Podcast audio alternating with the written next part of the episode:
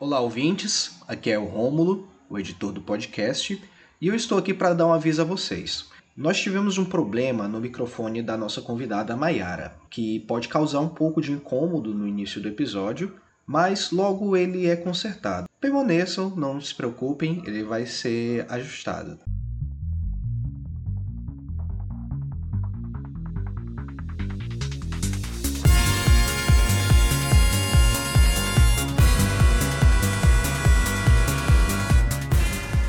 Olá a todos e todas, bem-vindos a mais um episódio do podcast Além das Estantes. Eu sou Nadine. Nós gostaríamos de agradecer a repercussão do último episódio, todo mundo que participou e agradecer também a Renata, né, que comentou lá na postagem do Instagram, deu várias dicas de livros, filmes, canal do YouTube. E se você não deixou sua dica, corre lá que ainda dá tempo. Aproveita e divulga o podcast para os seus amigos né? Segue e avalia o Além das Estantes no seu agregador favorito. E também a nossa campanha do Apoia-se continua aberta e considere ser nosso patrocinador.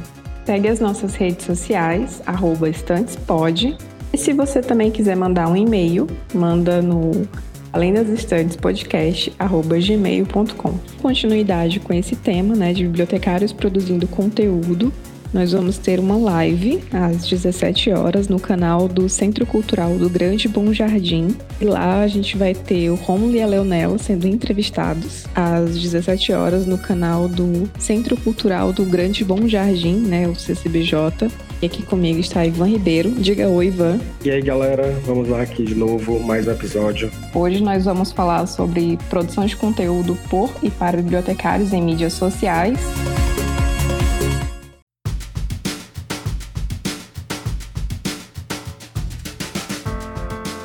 Falar que as redes sociais e as mídias da internet são relevantes para os profissionais da informação já virou clichê. Acreditamos que ninguém nega que a presença nas redes sociais, como Facebook, Twitter, Instagram, já deixou de ser simplesmente sobre estar com amigos e seguir pessoas famosas. Não se divide mais a realidade objetiva da realidade online. Sendo assim, como bibliotecários, bibliotecárias e cientistas da informação têm marcado sua presença nas redes? Para falar um pouco sobre produção de conteúdo online por e para a categoria, nós convidamos duas bibliotecárias, a Isabel Lima, do arroba estante de bibliotecária, e a Mayara Cabral, arroba biblio.mkt. É, bom, oi gente, bom dia, boa tarde, boa noite. Meu nome é Isabel, é, como a Nadine já falou, e há seis anos eu mantenho um blog barra newsletter, barra Instagram, nem sei mais, é, sobre biblioteconomia. Eu sou graduada em Bíblia, pesquiso é, a área desde que me formei e criei o estante de bibliotecária para compartilhar um pouquinho das minhas inquietações sobre a área com quem é da área ou tem interesse em ingressar nesse meio. Bom, gente, eu sou Mayara Cabral, sou bibliotecária, me formei em 2016, tenho uma MBA em Comunicação e Marketing em Mídias Digitais e sou mestranda em Ciência da Informação. Em 2019, eu criei o Bibliomarketing, né, que é um projeto em que eu ajudo bibliotecas e profissionais da biblioteconomia a se posicionarem no digital. Então, é um projeto de produção de conteúdo focado em posicionamento, em estratégia, em incentivar os profissionais da área a produzirem conteúdo e a partir disso, divulgarem a área e fazerem com que a gente se torne relevante, né, e tenha mais visibilidade. Agradecer também, né, primeiramente a Isabel e a Mayara, né, por ter aceitado o convite. E para começar, a gente queria perguntar às convidadas é, que elas falassem um pouco, né, onde atuam atualmente, as suas áreas de interesse e sobre os seus perfis, né, especificamente, né, fazer aí a propaganda é, do que vem fazendo. É, eu acompanho os dois e a Mayara tive, já, já teve a oportunidade de, de, gravar um outro episódio lá no Biblioteco. É, e o Centro de Bibliotecária a gente acompanha, porque eu recebo tudo que, que, que, que ela manda em grupo Telegram, enfim. Eu queria que elas falassem um pouco sobre isso, essa área de atuação, de interesse, e, e um pouco sobre os perfis especificamente, né? Bom, é, eu comecei o, o estante em 2014, então lá se vão seis anos. E eu comecei para compartilhar resenha de livro. Nada a ver com, com o que ele é hoje. Gente, hoje eu faço conteúdo bem diferente disso. e como uma ideia de me manter estudando e de compartilhar as coisas que eu achava interessantes, as discussões que eu via na, na área e que eu sentia falta de encontrar na internet. Eu basicamente comecei produzindo conteúdo de modo um pouco egoísta, porque eu queria algo que me motivasse a continuar pesquisando e estudando, e também para tentar ampliar o alcance de alguns debates que eu via acontecendo fora do país ou em grupos muito isolados dentro do Brasil, que eles pudessem chegar a mais pessoas. Eu produzo conteúdo que eu não encontro, ou tento produzir conteúdo que eu não encontro. E atualmente o Estante Bibliotecária é um blog, uma newsletter e um perfil no Instagram. E compartilho também coisas no Telegram, como o Ivan já falou. Estou, no momento, reestruturando algumas coisas, então 2020 me fez repensar um pouco a, a proposta do projeto e o tipo de conteúdo que eu produzia, a frequência de conteúdo que eu produzia.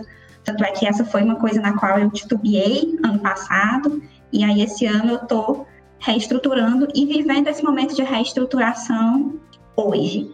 De fato, tem muito perfil de biblioteconomia. 2019 e 2020 foram anos em que chegaram vários colegas para enriquecer essa conversa. E eu, como eu já havia falado, né, eu comecei a produzir conteúdo para a Bíblia em 2019, mas eu trabalho com produção de conteúdo desde 2016. Né? Era desde 2016 que eu tenho a produção de conteúdo como uma atividade remunerada. Né? Eu comecei a trabalhar por conta da, da, crise econômica, né, que a gente acabou passando e vem passando, né, desde 2016. Eu na época estava no final da faculdade e perdi estágio, perdi projetos em que eu estava incluída, eram o meu sustento, né, no final da faculdade, até conseguir emprego, enfim. E aí eu, como eu me vi sem uma renda, eu tive que correr atrás, né, porque se manter numa universidade pública não é porque é, você não paga para estar ali que você não tem custos, né? E eu não sou da, da cidade de Niterói, que é onde fica a UF, onde eu me graduei. É, eu sou do interior do estado, então eu dependia dessa renda para me manter. E aí, até eu encontrar um emprego, enfim, é, e ser também futuramente chamada na UFRJ, porque eu sou servidora hoje na UFRJ, né? Encontrei na produção de conteúdo uma atividade né, remunerada em modo freelancer, né, no formato freelancer. E a partir disso aí é, eu encontrei uma atividade em que eu me identifiquei muito, né, me dei muito bem nessa área e quando eu passei para o UFRJ, tive a oportunidade de fazer um MBA em Comunicação e Marketing em Mídias Digitais. E depois que eu terminei o MBA, um ano depois, eu decidi criar o Bibliomarketing. E a partir disso, desde 2019, eu venho criando conteúdo.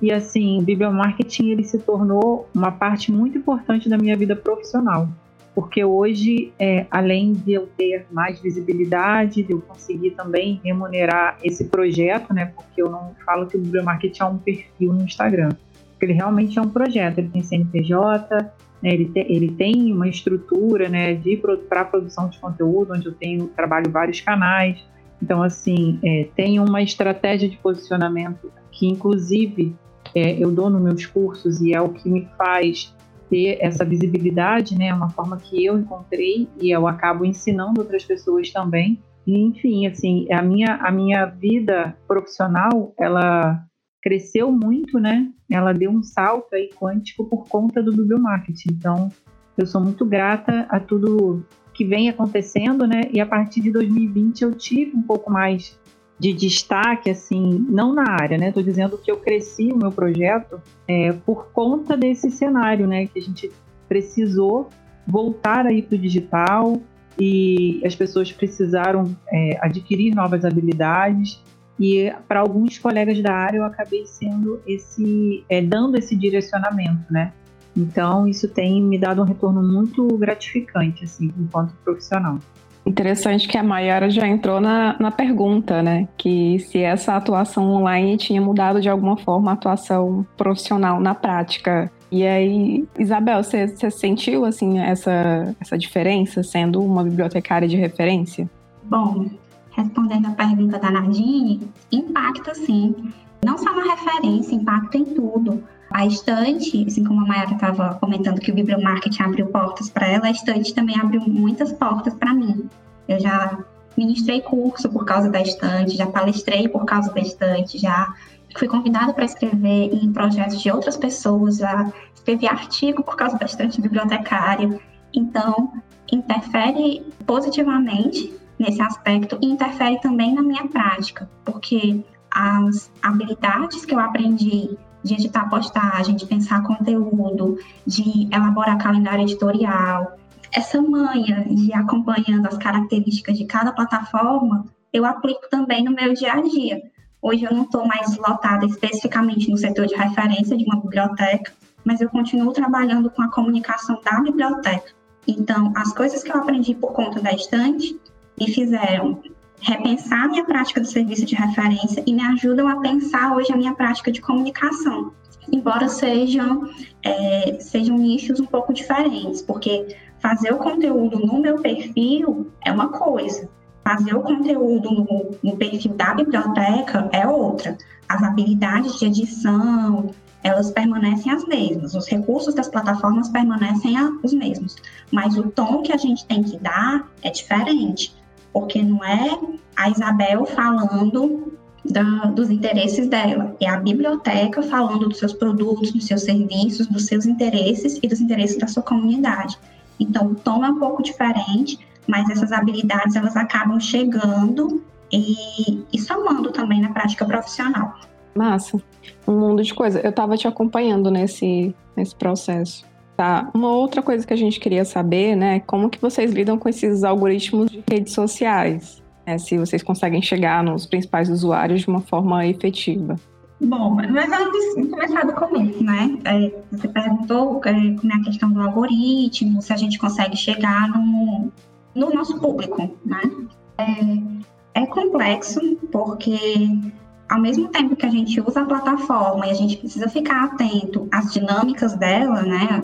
A que tipo de conteúdo ela é, impulsiona mais, quais os melhores horários de postagem, não tem como a gente ficar refém. Nem, nem a gente que tem perfil pessoal, nem a gente biblioteca. Porque você vai adequando a, a sua agenda de trabalho tentando encaixar as coisas, mas não tem como você, não tem como você ficar refém, você nem deve ficar refém dessas plataformas. Agora, conforme a gente vai utilizando esses espaços, também vai aprendendo técnicas para não não não ficar no limbo das postagens que não chegam ao público. Então, uma coisa que eu faço com regularidade no Instagram, eu vou lá na minha lista de seguidores e vejo, saio catando aqueles perfis que são muito estranhos, aqueles perfis que são boots, perfis que não tem nada a ver com o meu público-alvo, gente que segue naquela lógica de seguir, vou seguir a pessoa para ela me seguir de volta. E aí começaram a seguir o perfil e eu saio removendo seguidores, porque eu prefiro ter menos seguidores e garantir que o algoritmo vai entregar o meu conteúdo para esses seguidores que realmente têm interesse nele, do que ter muitos seguidores e ele continuar entregando só a porcentagemzinha que ele já entrega, mas para gente que não tem interesse no meu trabalho. Então, eu faço essas, essas seleções em relação ao uso de hashtags. É, é um problema, porque as pessoas, em busca de alcance, muitas vezes colocam hashtags que não tem nada a ver com o seu conteúdo. Gente, não façam isso. Não sejam esse tipo de pessoa. Ninguém gosta desse tipo de pessoa.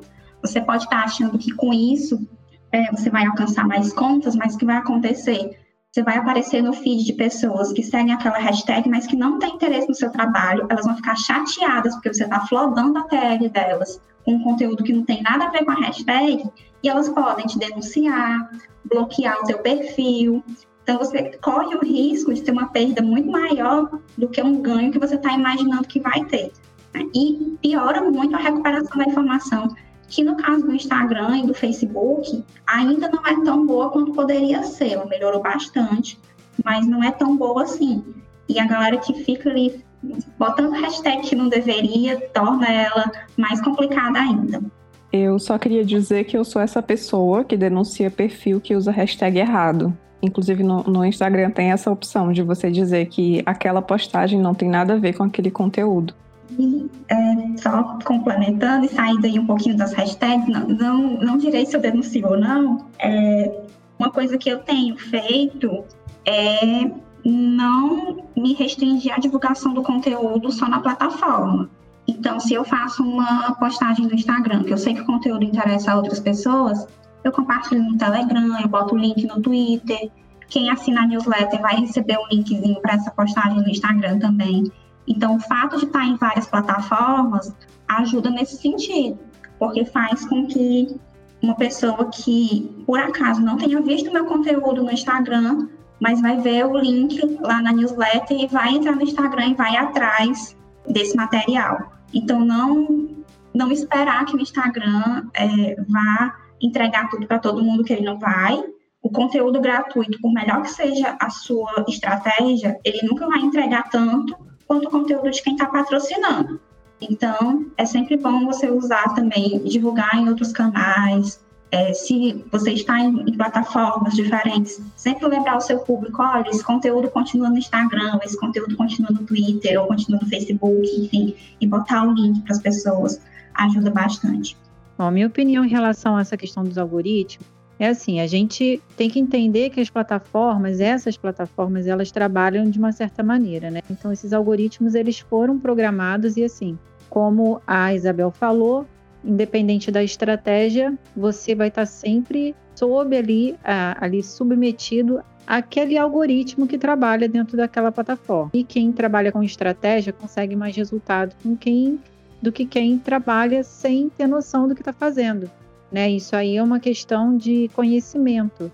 Né? Se você conhece a plataforma, se você conhece, tem noção da estratégia que você pode implementar, para ter um pouco mais de engajamento, para alcançar mais pessoas, né? E existem esse, esses artifícios que você pode utilizar para superar a questão né, da baixa entrega, que quanto mais pessoas estiverem dentro daquela mídia social, menos a entrega orgânica ela vai acontecer. É o que aconteceu com o Facebook, quem é da época do Facebook sabe, né, que hoje a entrega orgânica ela é mínima, e é o que tem acontecido com o Instagram também mas é, dependendo do conteúdo, você consegue mais resultado do que se você patrocinar. Isso eu posso falar com propriedade porque eu sou uma pessoa que patrocina conteúdo. Não conteúdo, né? Eu patrocino alguns posts, né? algumas campanhas. Tem conteúdo meu orgânico que eu consigo mais resultado do que patrocinado. Quando a gente também vai pesquisar palavras-chave em algumas plataformas, tipo Ubersuggest, é, é, até mesmo no Google Trends ou no Google Play, Keyword Planner, você consegue ver ali nitidamente que os posts, né, as páginas com conteúdos orgânicos, elas têm muito mais acesso do que aquelas páginas que foram patrocinadas. Então, assim, não páginas, né? Vamos dizer o conteúdo. Por exemplo, eu tenho um conteúdo que eu fiz no meu blog e quando eu vou lá buscar sobre marketing para bibliotecas, o Google entrega o meu conteúdo na primeira página. E quando você vai olhar nas primeiras posições da lista, tem ali a galera que patrocinou, né? Para que aquele conteúdo chegasse em primeiro ali no Google. Esses conteúdos têm menos acesso do que os patrocinados. Então, assim, isso vai depender muito da plataforma, né, do buscador que você está utilizando.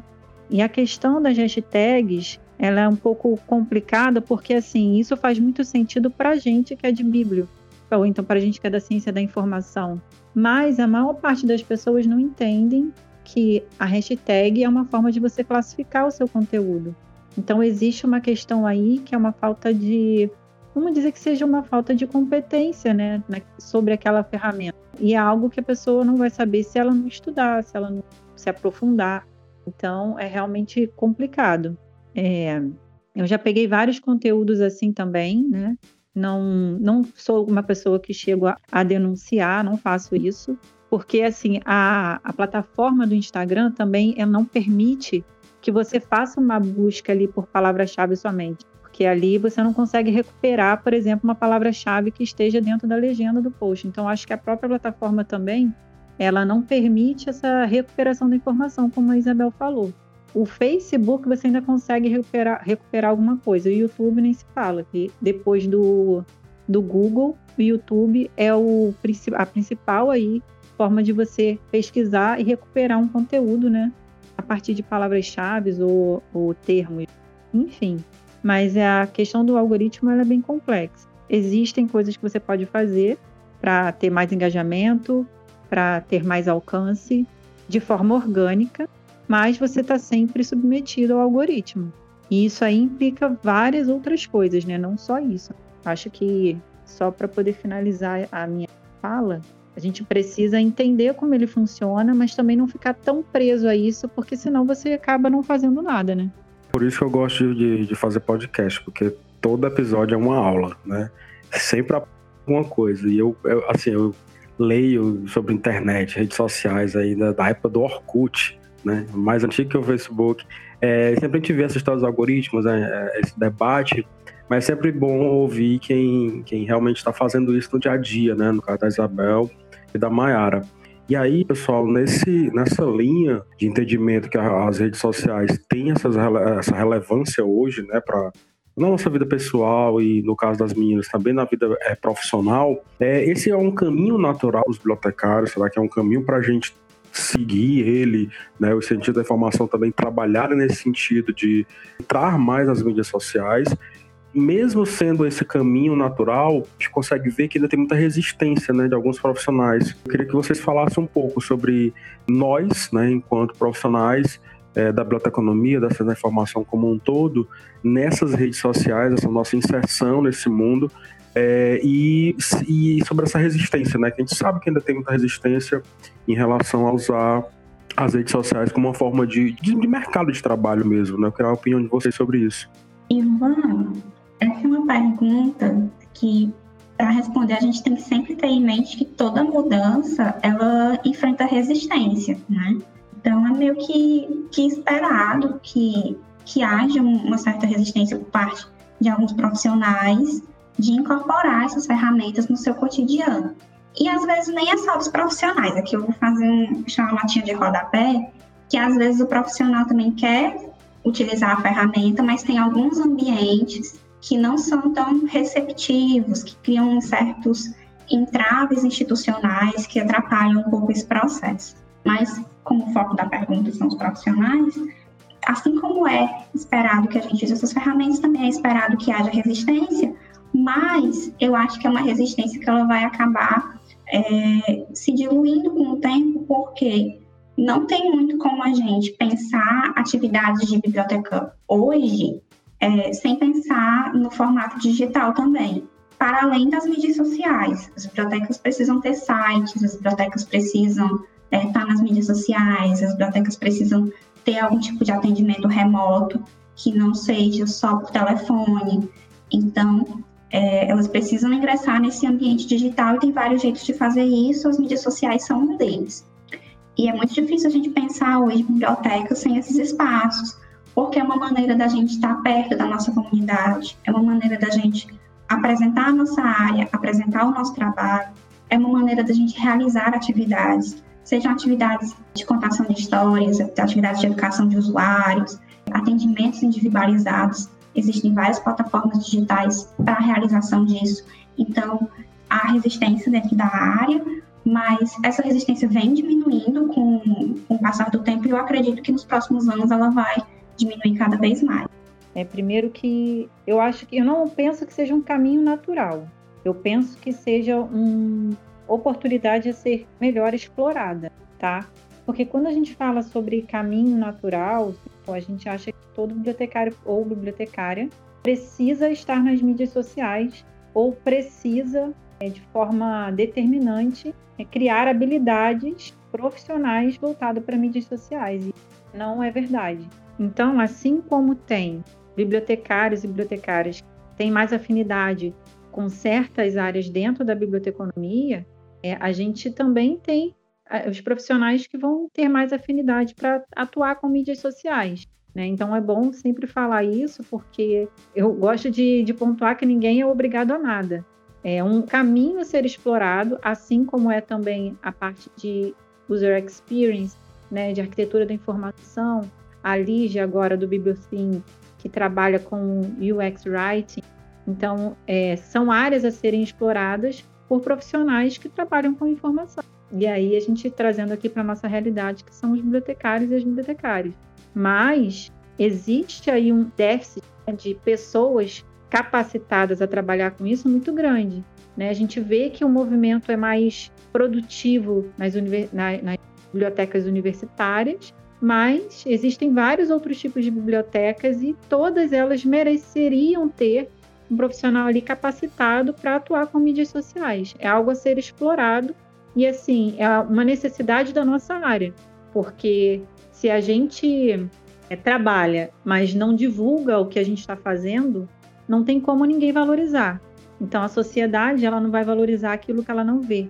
E o nosso trabalho, ele é muito de bastidores. Então, é algo a ser considerado, sim. É muito importante que tenham é, profissionais capacitados a trabalharem com isso.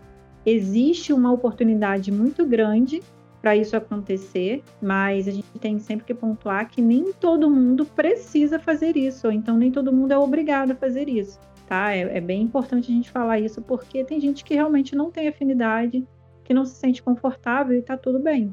É, eu, por exemplo, não tenho habilidade nenhuma com catalogação.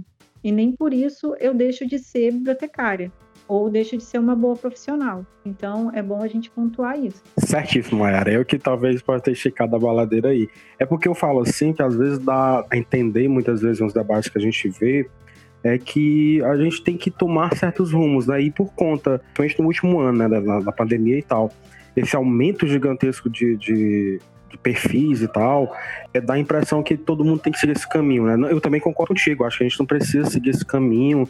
É, não, a gente tem que fazer o que a gente acha legal, o que a gente sente à vontade, o que a gente é bom também fazer, né? Também tem isso.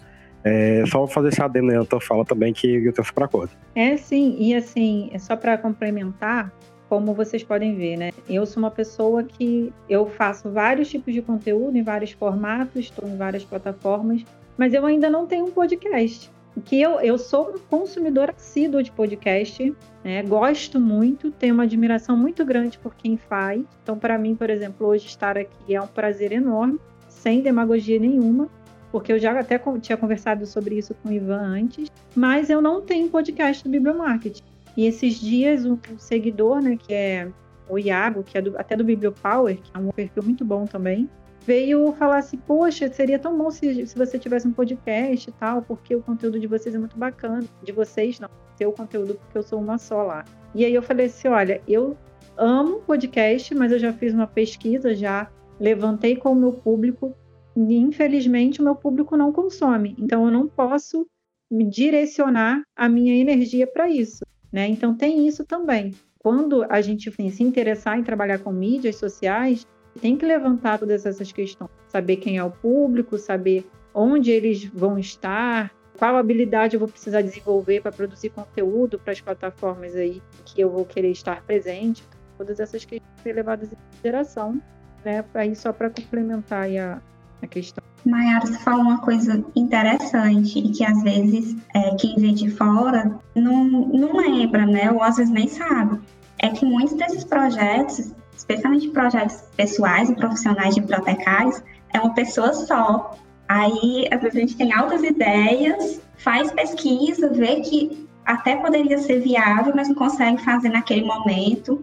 Eu tenho que fazer todo um malabarismo para colocar no ar. Quem está pensando em criar perfil de biblioteconomia ou para sua biblioteca, também lembrar disso, né? Que eu vou fazer isso sozinho, vou fazer com alguém, que é uma coisa simples, mas que que às vezes o pessoal deixa passar. Ah, sim, é super, é super necessário pensar que encarar aquilo como uma atividade mesmo, né, um trabalho, porque a Isabel, né, e vocês também levantaram, a Nadine levantou, houve um crescimento muito grande de perfis produzindo conteúdo, mas em contrapartida a gente sabe também que vários desses perfis eles vão ficando pelo meio do caminho, porque as pessoas não conseguem dar conta e não conseguem levar adiante esses projetos por falta de planejamento, né, por falta de motivação também.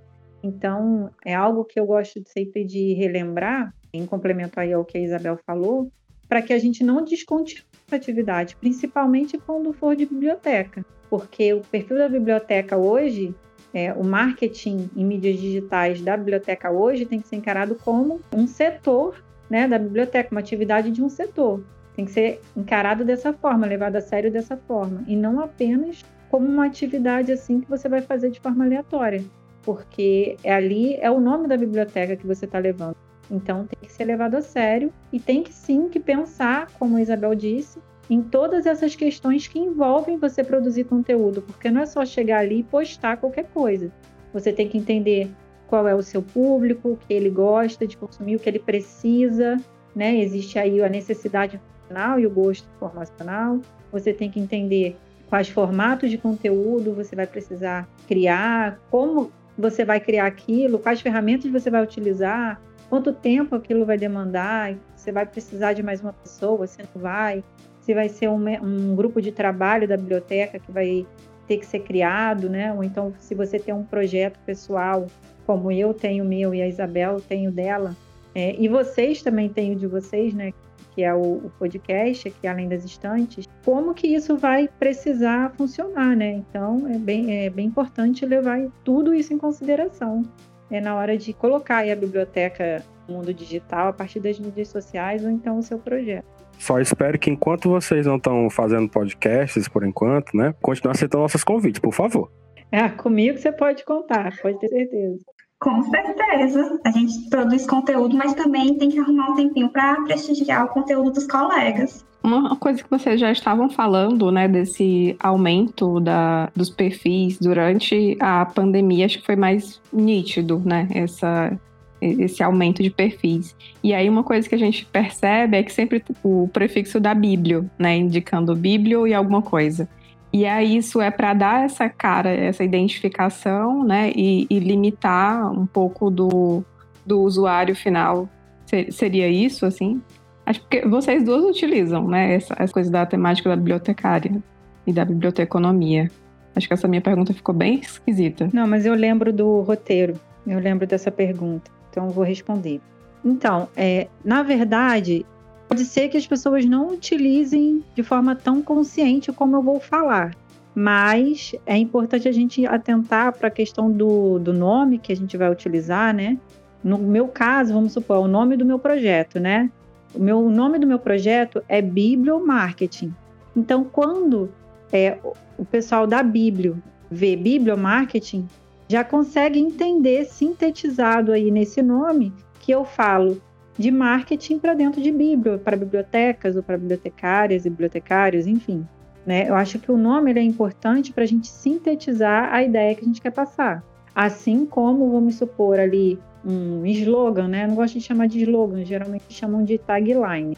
É, mas vamos supor, o slogan, ou então a descrição lá do seu Instagram, a descrição do seu perfil no Twitter, tem que estar tá sintetizado ali o que a pessoa vai encontrar dentro daquele, daquele perfil. É bom pontuar isso. Então, o nome ele tem também essa, esse poder, vamos dizer assim. Então, quando a galera de Bíblia utiliza, tem que entender que quando você utiliza a Bíblia, e aí é uma questão meio que de significado, né? Você está direcionando aquele conteúdo para um público específico. E aí eu vou trazer para o meu exemplo novamente. Eu, quando eu criei o Bibliomarketing, dia 31 de maio de 2019, o nome não era Bibliomarketing. O nome era maiara.biblio. Só que aquilo ali não estava chamando o público que eu gostaria de chamar. Então, olha como que é importante. Né? Eu estava falando de marketing, mas não tinha nada de marketing no meu nome. Mas tinha Bíblia. Eu chamava às vezes um bibliotecário, alguma coisa assim, mas não estava subentendido que era sobre marketing. E aí eu tive a ideia de mudar o nome por conta dessa questão, porque eu sabia que era importante passar essa ideia. Então o bibliomarketing ele veio desse, desse sentido. Um outro exemplo também que eu quero trazer, que eu pensei quando vocês me apresentaram o roteiro, é do Bibliomundo, que agora é Babi Descomplica. A Babi, ela foi minha aluna no curso Guia do Posicionamento, curso Guia do Posicionamento Digital. E no primeiro módulo, a gente conversa muito sobre isso, sobre a questão da clareza, de você ser claro na sua comunicação. Porque como a gente está nas mídias sociais, as mídias são meios para a gente se comunicar, né? Então você é o emissor e você precisa se comunicar com ali, com o receptor. Então você precisa entender que tudo que você fala, você tem que ter, ser claro na sua comunicação, para não ter ruído. E aí a gente conversa muito sobre isso nesse primeiro módulo. Fala sobre propósito, sobre missão e todas essas coisas. E aí a Babi, ela teve, ela ficou muito reflexiva nessa parte, né? Ela percebeu que quando ela criou o Bibliomundo, ela queria falar sobre biblioteconomia. basicamente, sobre o mundo da Bíblia. Então, Bíblia, o mundo fazia sentido para ela e fazia sentido para quem também consumia o conteúdo dela. Só que a partir do momento que ela quer direcionar conteúdo dela para outro nicho, porque a Babi ela trabalha com normalização de trabalho acadêmico, e ela percebeu que ela estava querendo fazer essa migração com o Bibliomundo, mas ela não estava conseguindo atrair um público qualificado para aquilo, né, para consumir aquele conteúdo de normalização. Então, ela percebeu que esse Bibliomundo não tinha a ver com o conteúdo que ela estava postando.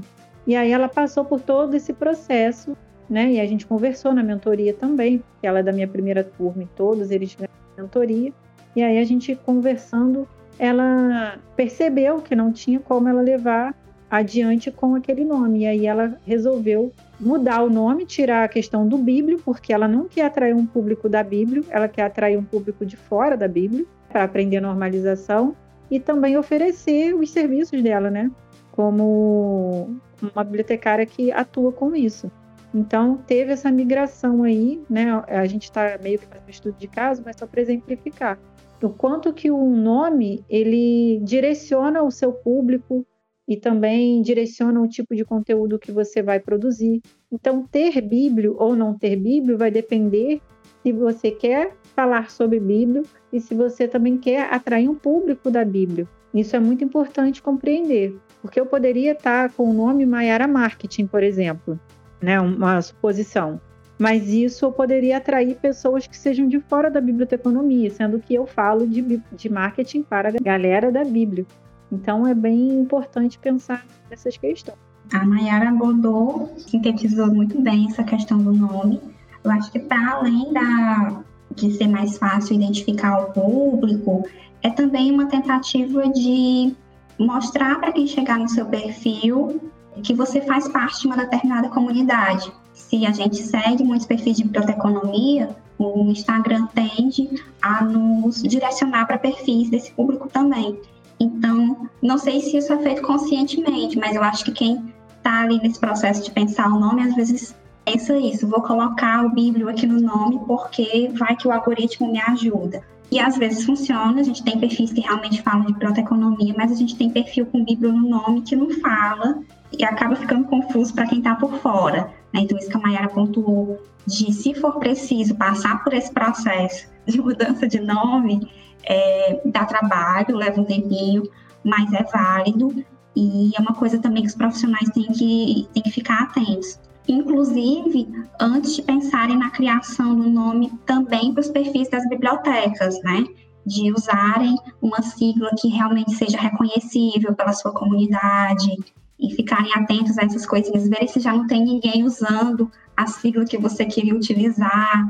É, não é simplesmente chegar lá e criar o nome do jeito que você acha que vai, porque vai estar disponível. Às vezes não está. Então, essa pesquisazinha prévia de nome para ajudar a ordenar e arejar as ideias e também para ver se o nome que você está querendo utilizar está disponível, é importante de ser feito. Ah, eu vou fazer um acréscimo aí que a Isabel falou, porque essa questão de você pesquisar nome, inclusive para quem está querendo criar um projeto, um perfil de Bíblio, gente, isso é muito importante. E assim, por uma questão até ética da nossa área, procura ver se não tem ninguém, né, da nossa área já utilizando esse nome porque como eu acompanho muitos perfis, talvez não siga tantos, mas eu acompanho tudo que está acontecendo, né? Tudo não, né? Porque eu não sou onipresente, mas eu costumo acompanhar, ver, entrar nos perfis, ver quem me segue e tal. Eu vejo muita gente, assim, não sei se copia intencionalmente, pode ser até acidentalmente, mas quando você perceber que tem uma pessoa utilizando, por favor, não mude só um artigo, não mude só uma palavrinha assim para um sinônimo, porque às vezes você pode confundir o, o público da outra pessoa e, e, sei lá, eu acho que é um pouco antiético você utilizar o mesmo nome que outra pessoa já está utilizando, sabe? Isso não cria identidade nenhuma para você, isso só prejudica o seu trabalho. Então, é bem importante isso que a Isabel falou em relação às bibliotecas também, prestar atenção no nome que seja é, compreensível e para os perfis de Bíblia também, nome que seja compreensível, mas também e, e, que principalmente não copie outra pessoa, outro perfil. a gente pensa que não, não, acontece nada, mas no meio dos podcasts mesmo, né, já teve tretas enormes de podcast que criou, foi criado, a pessoa usou um determinado nome, que era isso que a Mayara falou, a diferença de um artigozinho, uma letrinha, muito parecido com o nome de um podcast que já existia, que já estava consolidado no mercado, e foi um, um bafafá. Então, vale a pena você gastar esse tempinho fazendo essas pesquisas. E produzir conteúdo, gente, é muito isso, é, é pesquisa. Tanto do que você quer utilizar, quer pensar para o seu conteúdo, quanto de material para basear o teu conteúdo, quanto de como utilizar, como utilizar as ferramentas que você quer usar para essa produção de conteúdo. E de lembrar sempre que a pesquisa, ela não se restringe só ao momento da criação da postagem em si, ela tem que envolver todo o processo, o nome, as ferramentas que você usa, enfim, um todo. Massa, a gente já está chegando pro fechamento. Então, assim, levando em consideração né, que esses perfis, mesmo que tenham direcionamento para nossa área né, de biblioteconomia, dá para mostrar para as outras pessoas que o bibliotecário não é só aquela pessoa que guarda livros nas estantes. Dá para tirar esse estereótipo junto com essas, a utilização dessas redes sociais? É, dá. dá sim, desde que a gente produza um conteúdo que ajude a quebrar esse estereótipo, né? Que a gente mostre a, a nossa área com o mesmo compromisso que a gente tem quando a gente está trabalhando, é, que a gente consiga pensar em formatos que mostrem a diversidade da biblioteconomia, não só de atuar em ambientes informacionais diferentes, não só isso, mas de mostrar que mesmo no ambiente de biblioteca tem muita coisa que dá para a gente fazer, que a gente faz, que tem a parte de marketing, a parte de comunicação, de representação da informação, de serviços. Então, sim, é totalmente possível usar esses canais para, eu não sei se quebrar esse estereótipo, mas para reconstruí-lo. Eu assino embaixo em tudo que a Isabel disse. Eu acho que é importante, sim, acho que é possível, né? E a gente lembrar também que não são só as mídias sociais, né? É, existe também, como a Isabel apontou, a questão da comunicação feita de forma interna e que funciona muito bem também. Eu tenho uma aluna também do Guia do Posicionamento que tem trabalhado muito isso, que é a Tati. A Tati, que era do antigo Estuda Teresa.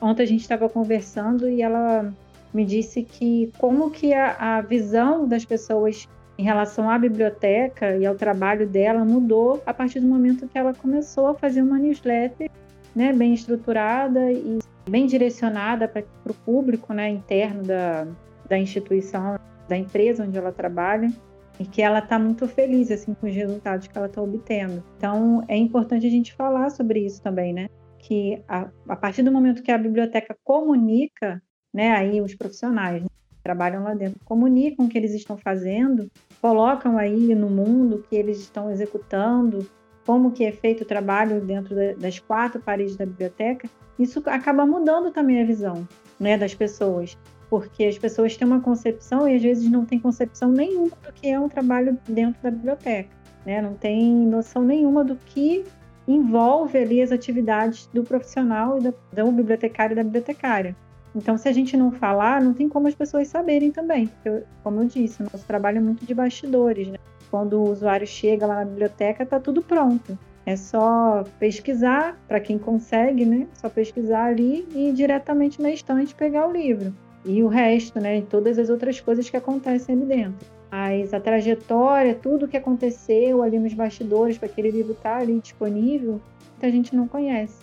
Então, é nosso trabalho, a partir aí da comunicação e do marketing das mídias digitais, fazer esse, essa comunicação e divulgar, falar sobre o que a gente faz, dizer o quanto é importante, mostrar mesmo. Então, é realmente isso. É não só quebrar o estereótipo para que a gente atue em outras áreas é, não convencionais, mas que também a gente ressignifique o que é o trabalho dentro da biblioteca, o que é o bibliotecário ou a bibliotecária dentro de uma biblioteca.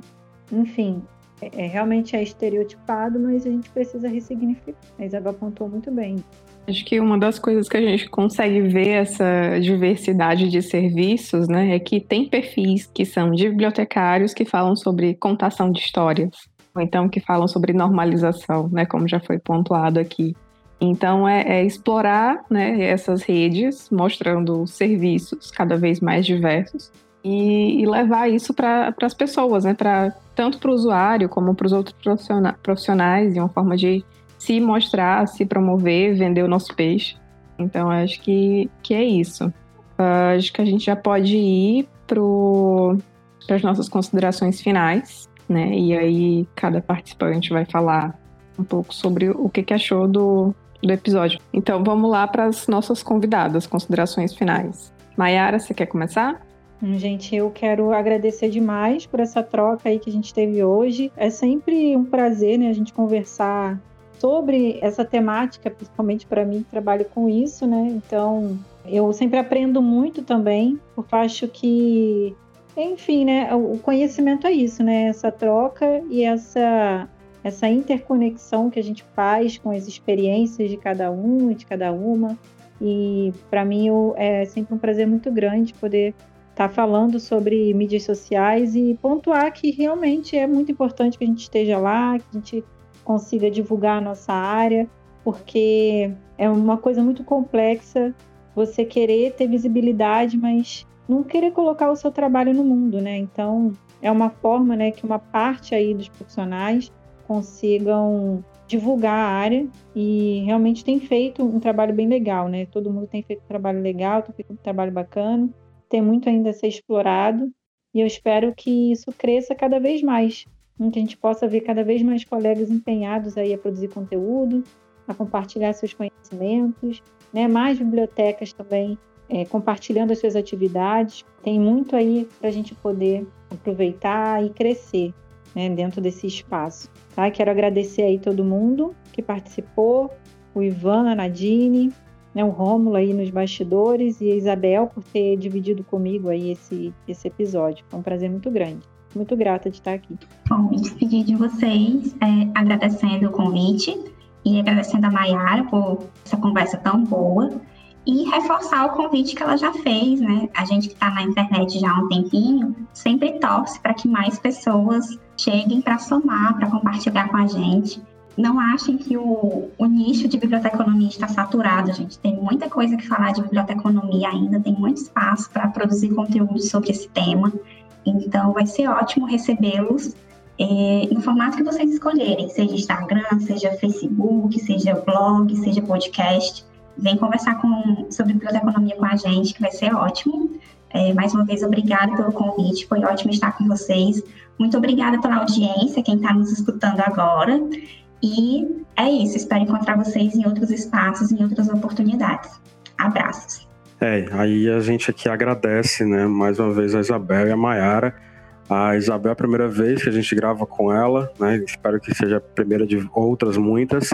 É, Mayara, a gente já gravou junto mais em um outro podcast. É, e a gente fica sempre feliz, né, de estar tá trocando essas, essas figurinhas, conversando com a moçada da área, de outros estados, de outros, de um outro trabalho que é diferente do nosso, né, como foi colocado. É importante a gente estar tá produzindo e no caso da gente, a gente produz podcast, né, mas a gente fica muito feliz, por exemplo, quando vê um novo podcast surgindo, né, da nossa área. Eu, pelo menos, eu fico muito empolgado. É assim que eu vejo isso surgir um novo, então a gente ouve falar, né, que vai surgir um novo podcast ali e tal. Eu acho que é a mesma coisa que as meninas sentem quando talvez surja uma nova página, um novo perfil, é, enfim. Eu acho que a nossa contribuição é essa, né, de trocar essas figurinhas para até incentivar, né, mais pessoas a produzirem mais conteúdo e a gente avançar nessas, nessas discussões. No mais, agradecer, né, a todo mundo que ouviu até agora e que essa pandemia passe logo, vacina para todos, fora Bolsonaro, e que a gente possa se encontrar, se abraçar e tomar aquela cerveja gelada em paz. Queria agradecer também a, a, presença de vocês, né? A gente convidou vocês no, na semana de gravar e aí agradecer que vocês tiveram essa disponibilidade para gravar com a gente. Que esse episódio foi muito massa, né? A gente aprendeu bastante coisa. E aí é isso, né? Pedir para vocês acompanharem os próximos episódios, dizerem lá nos comentários o que vocês acharam. Eu acho que temos um EP. Tchau, gente. Abraço. Tchau, tchau.